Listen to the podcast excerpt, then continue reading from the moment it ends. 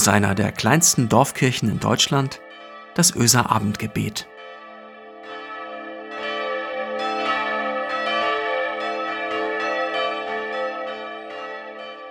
Einen schönen guten Abend, herzlich willkommen zum Öser Abendgebet.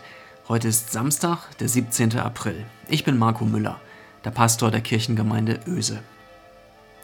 Zwei Wochen ist er bereits unterwegs, 500 Kilometer quer durch Deutschland, in einem Rollweglein, wie er sagt, gezogen von Pferden. Auf holprigen Straßen durch die Städte und Wälder, macht mit seinen Begleitern immer wieder Station in den Gasthäusern am Wegesrand. Nicht selten wird in den rustikalen Schenken abends noch kräftig gefeiert. Man stößt mit ihm an. Hoch die Tassen oder vielmehr hoch die Krüge. Sein Name ist kein Unbekannter mehr im Reich. Man hat von ihm gehört, von dem, der dabei ist, die Mächtigen herauszufordern. Vor zwei Wochen war er aufgebrochen. Anfang April war das in Wittenberg, kurz nachdem er die Vorladung bekommen hatte, die kaiserliche Vorladung zum Reichstag in Worms. Man muss sich das mal vorstellen, er, der kleine Mönch, der es gewagt hatte, anders zu denken, anders zu glauben. Nach all den Anfeindungen gegen seine Lehre hofft Martin Luther endlich einen gepflegten Disput führen zu können mit dem Kaiser und seinen Gelehrten, mit den hohen Herren des Reichstags, mit denen, die das Sagen hatten.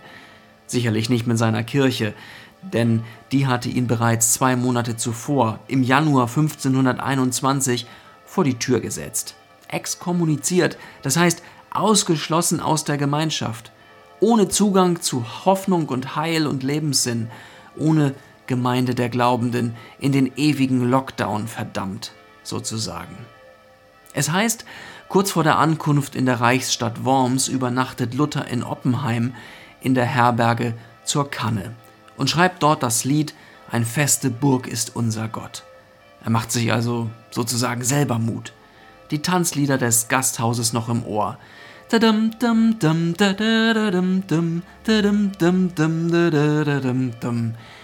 ein feste Burg ist unser Gott, ein gute Wehr und Waffen.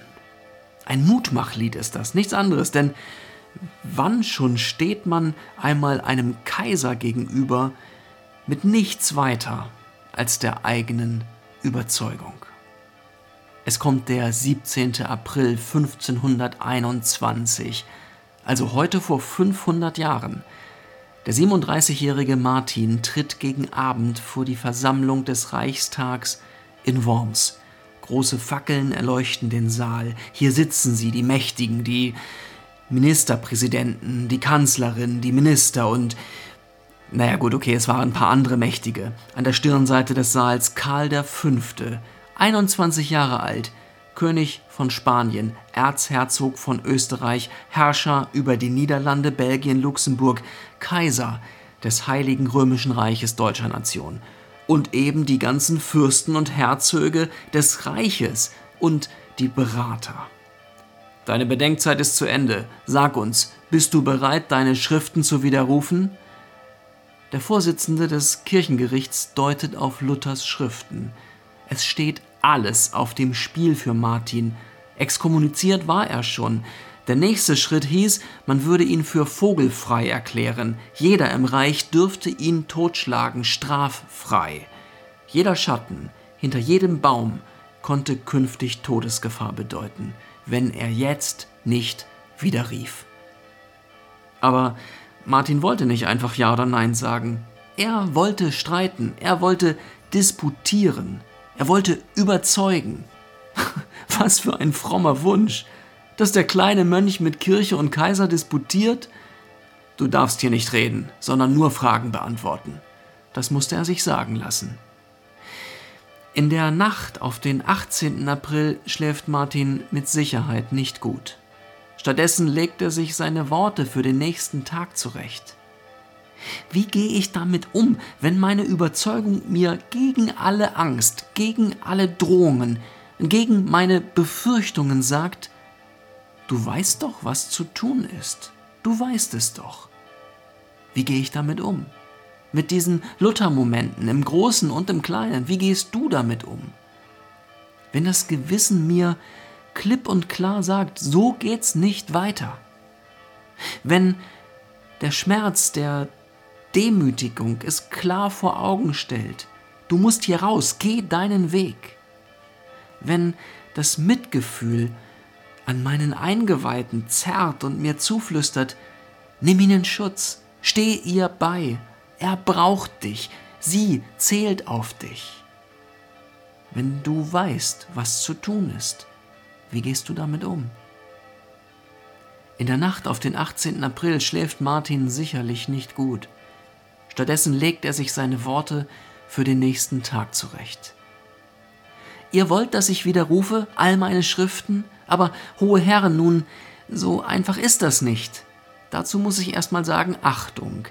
Das sind doch ganz unterschiedliche Bücher und Publikationen. Einige davon erklären den Glauben sehr grundsätzlich und das meist übereinstimmend mit dem, was die Kirche seit Jahrhunderten lehrt.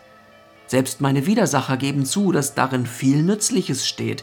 Das heißt, würde ich also jetzt hier alle meine Veröffentlichungen pauschal widerrufen, dann würde ich auch die Wahrheit widerrufen. Naja, damit hatte er natürlich jetzt einen Punkt gemacht, man musste ihn reden lassen. Und dann zeigt Luther sich reumütig, scheinbar jedenfalls, und so entkommt er dem Ja- oder Nein-Spiel. Ich bin bestimmt nicht verstockt. Wenn ihr überzeugende Argumente und Beweise anbringt und mich des Irrtums überführt, dann werde ich der Erste sein, der meine Schriften ins Feuer wirft. Aber wenn ich nicht durch das Zeugnis der Heiligen Schrift oder durch gute Argumente überzeugt werde, dann, dann bleibt mein Gewissen allein an Gottes Wort gebunden, und darum kann und will ich nicht widerrufen. Hier stehe ich. Gott helfe mir. Amen.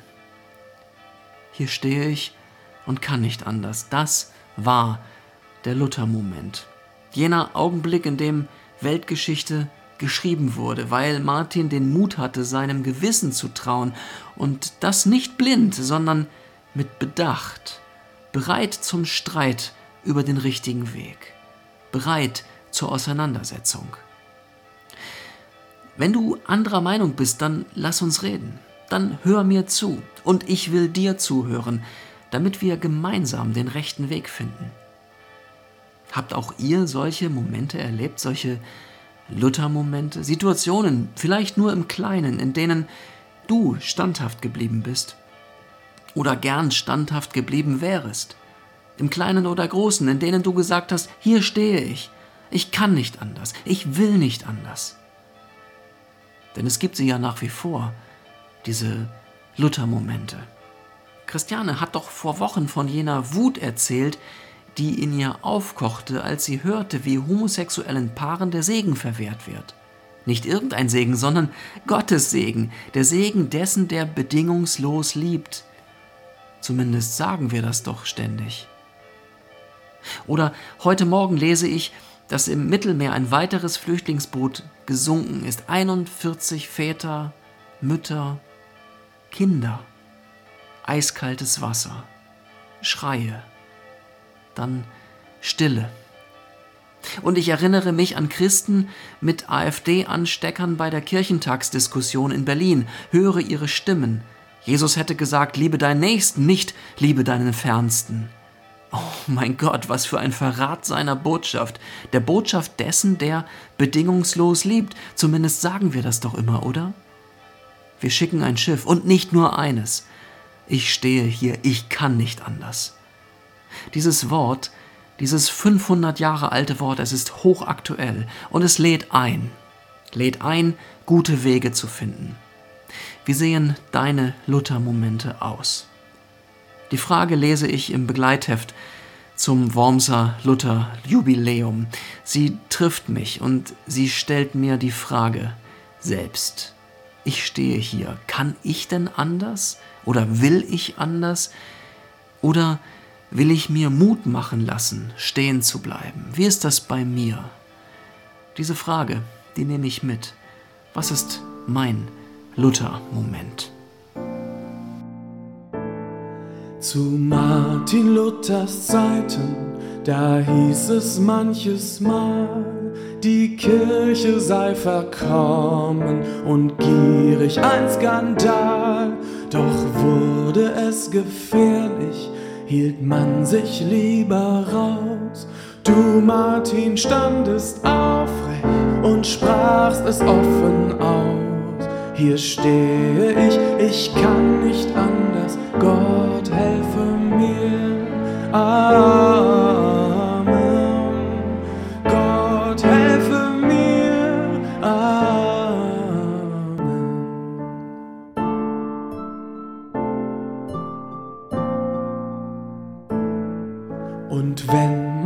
hartes Wort auch von dir mir nicht gefällt, find ich das eher tröstlich. Du warst nicht nur ein Held, mit Schwächen und mit Stärken warst du ein Mensch wie ich. Und das, was du einst wagtest, ermutigt heute mich. Hier stehe ich, ich kann nicht anders, Gott helfe mir.